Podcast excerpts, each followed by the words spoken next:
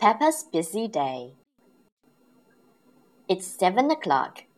Move the big hand to the twelve and the little hand to the seven. At seven o'clock in the morning, Peppa wakes up.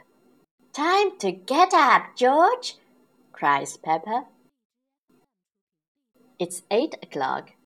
Move the big hand to the twelve and the little hand to the eight. At eight o'clock, Peppa has breakfast. Mm, yummy, says Peppa. Can I have some more, please? It's nine o'clock. Move the big hand to the twelve and the little hand to the nine. At nine o'clock, Peppa and George go to playgroup. Dinosaur, says George. It's twelve o'clock.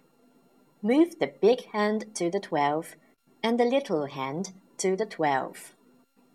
At twelve o'clock, Madame Gazelle takes everyone for a picnic lunch.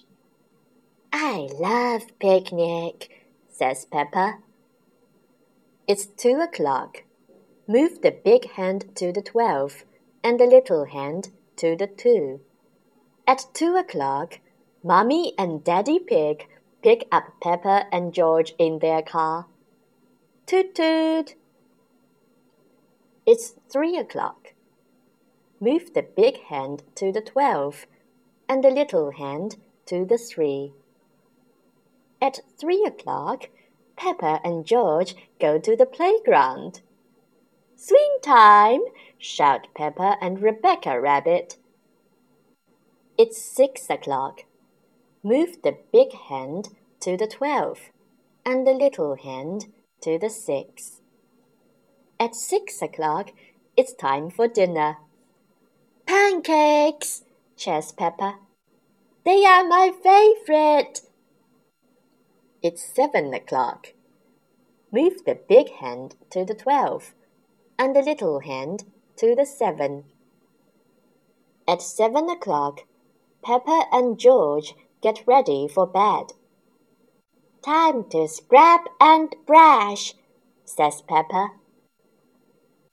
It's eight o'clock. Move the big hand to the twelve and the little hand to the eight.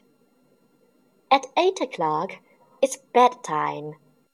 Mummy and Daddy Pig come in to say good night, but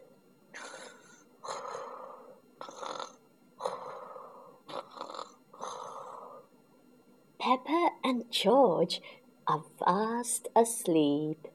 Peppa Pig. Peppa Pig.